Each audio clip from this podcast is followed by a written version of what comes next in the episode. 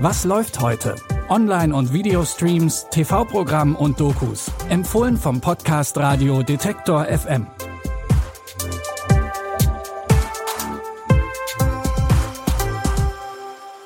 Hallo und herzlich willkommen. Es ist Mittwoch, der 14. Juli. Und wir haben alle Streaming-Portale wieder durchgescannt, um drei Tipps für euch zu finden. Dabei rausgekommen ist gleich eine doppelte Portion Verbrechen und ein Highschool-Film der etwas anderen Art.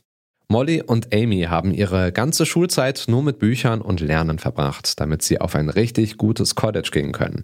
Aber kurz vor dem Abschluss stellen die beiden fest, dass auch andere aus ihrer Klasse Plätze in Harvard und Princeton bekommen haben.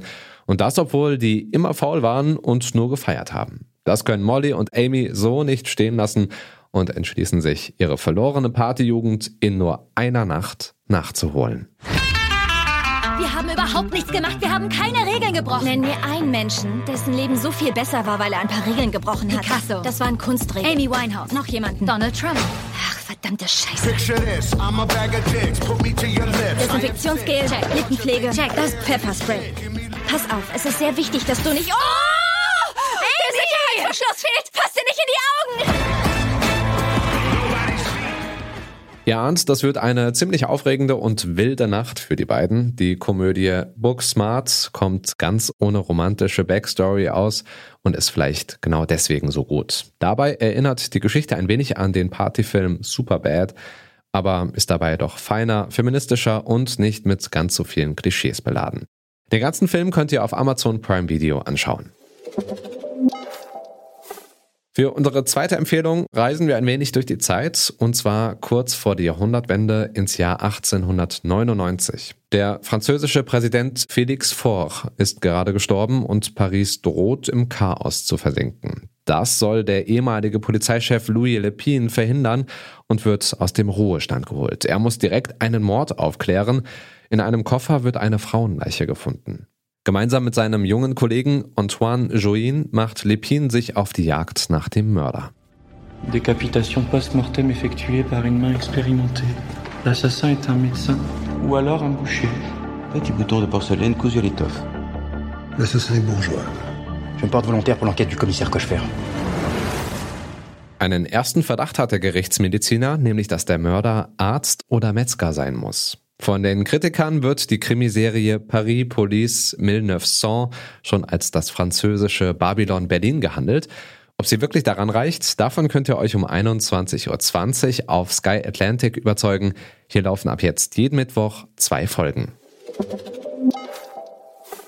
Und wir bleiben direkt in der Welt der Verbrechen. Immer wieder kommt es zu spektakulären, fast unglaublichen Diebstählen, zum Beispiel in Las Vegas. Es ist eigentlich schon fast normal, dass jemand mal ein bisschen Geld mitgehen lässt, aber eine 21-jährige Frau hat die Casinos um mehrere Millionen Dollar erleichtert. Das ist auf jeden Fall mal eine Nummer größer.